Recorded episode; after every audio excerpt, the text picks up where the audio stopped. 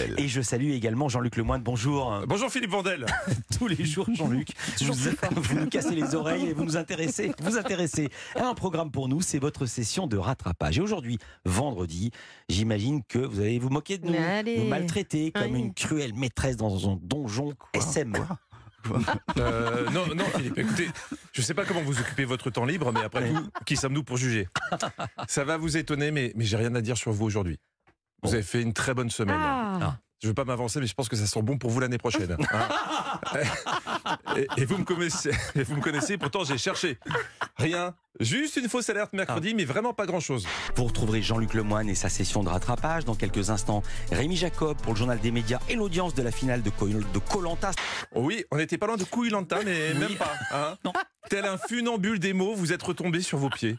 Si je peux me permettre, je pense que cette maestria, c'est aussi à force de fréquenter des chroniqueurs d'exception. Et, et là, je ne parle pas de moi ou de Anissa, votre auxiliaire de vie. Non, je parle bien sûr du, du meilleur d'entre nous. De l'homme qui demande à n'être éclairé que par des lampes à UV, Olivier Benkemoun. Lui, tu sens que c'est le mec qui monte. hein. Bientôt, il va checker le soleil. Écoutez Pascal Pro en parler. Il est beau, il est intelligent, Il joue du piano, de la il guitare. joue du piano, de la guitare, il sait- il bon, voilà. karaté. Ah, C'est Mbappé, quoi. C'est Federer, c'est- c'est c'est- c'est- c'est- c'est le génie. Hmm. C'est Olivier Benkemoun. Ah, vous m'auriez, vous m'auriez rencontré à 9 ans. Comment ça va le melon, Olivier Hein Je ne sais pas comment vous faites, mais partout où vous passez, vous brillez.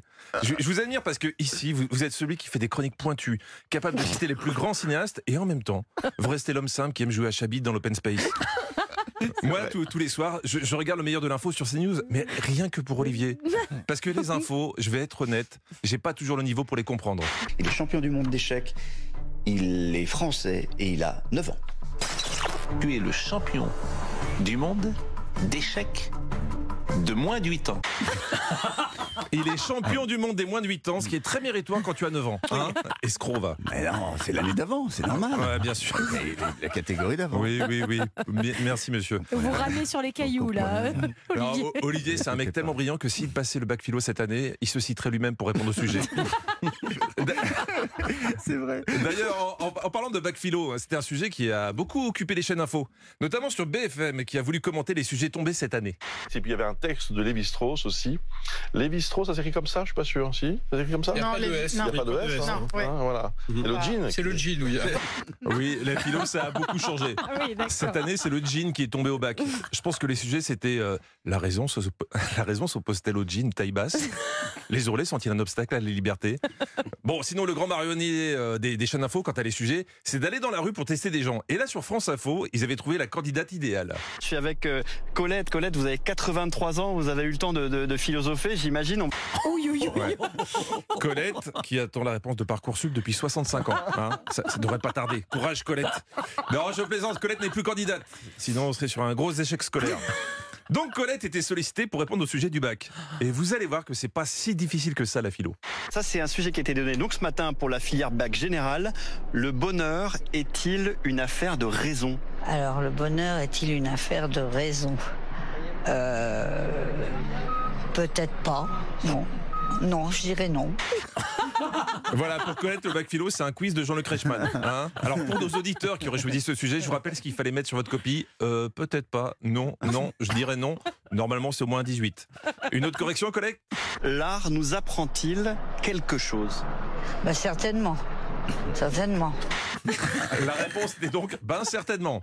C'est vraiment des feignasses les lycéens. Il leur faut 4 heures pour un seul sujet. Colette, elle en a plié deux en 30 secondes. Ils sont étonnants nos seniors. Parce que cette semaine, on a aussi entendu parler de ça.